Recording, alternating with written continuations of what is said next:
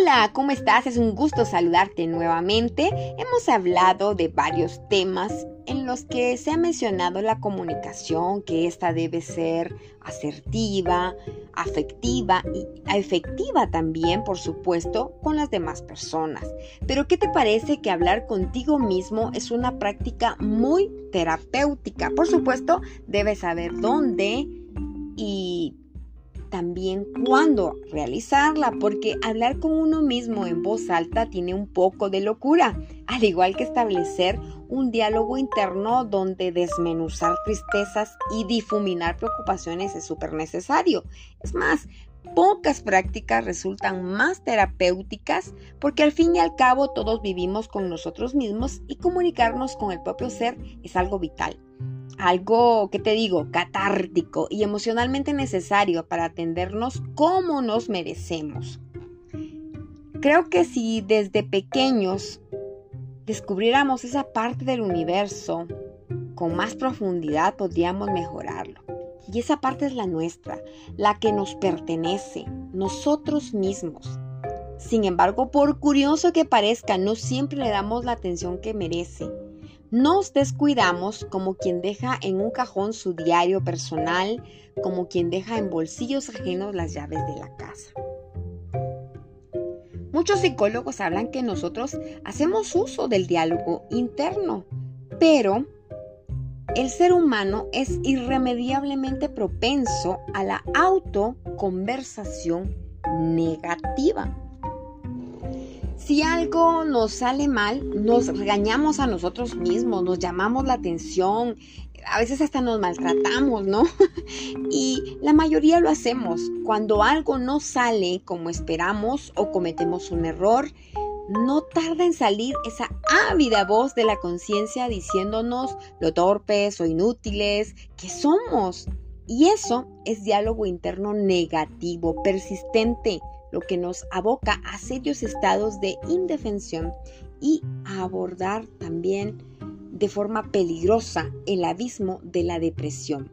Así que evitémoslo, cambiemos el discurso, no nos hablemos de manera negativa, que no sea una autocrítica que nos destruya. No, no, no, no, no, alto, alto a eso, porque hablar con uno mismo es clave de salud,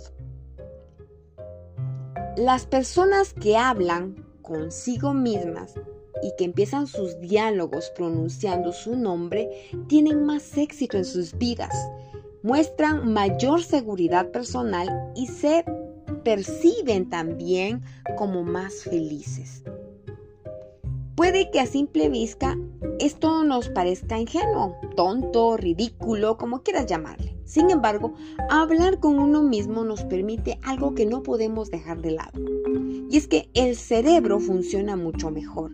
Su capacidad de percepción es más hábil y además gestionamos de forma adecuada nuestro mundo emocional. Por tanto, no estamos ante ninguna fórmula sacada de la manga. ¿eh?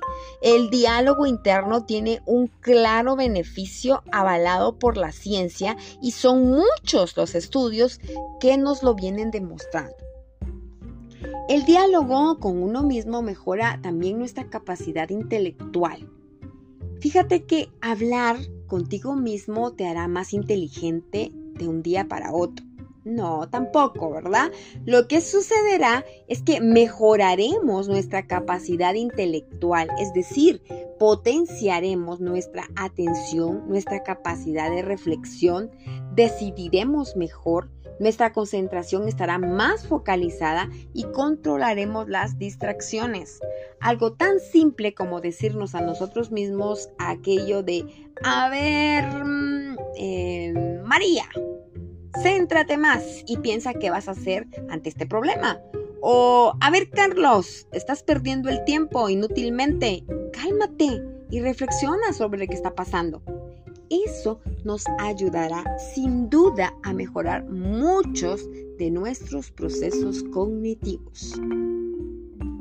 Adicional a ello, súmale que el hablar contigo mismo mejora tu autoestima cada uno de nosotros vive en un entorno determinado y con una serie de personas con las que llevas, pues te llevas bien o no, no tan bien.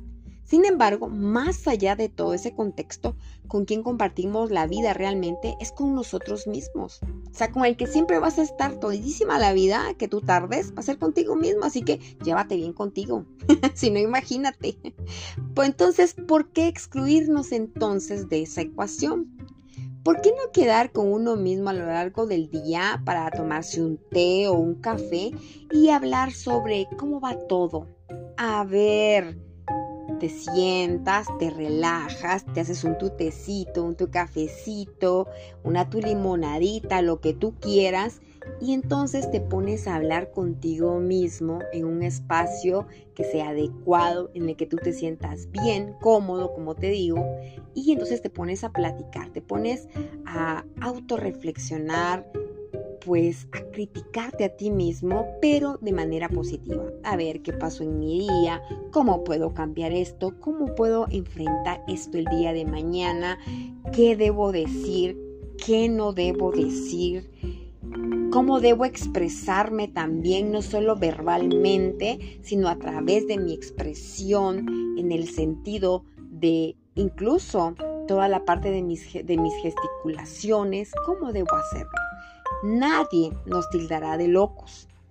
Y quien lo haga se pierde seguramente una de las mejores técnicas de autoayuda y crecimiento personal.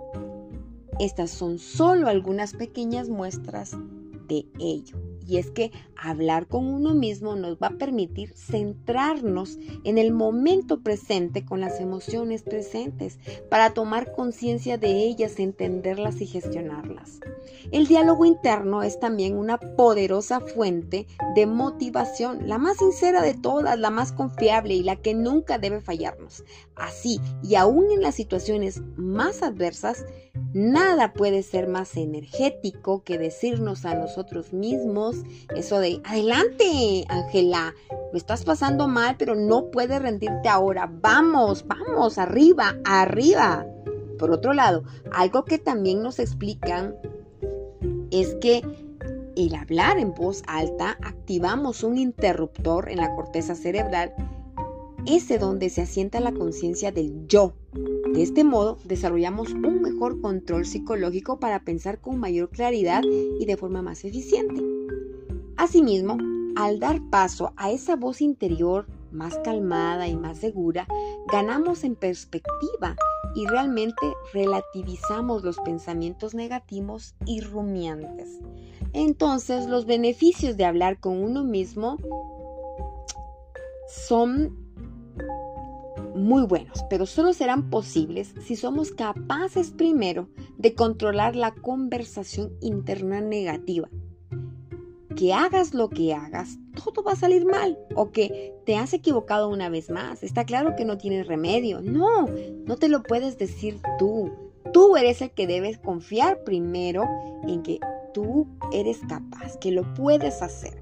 Evitemos a toda costa esa conversación negativa con nosotros mismos.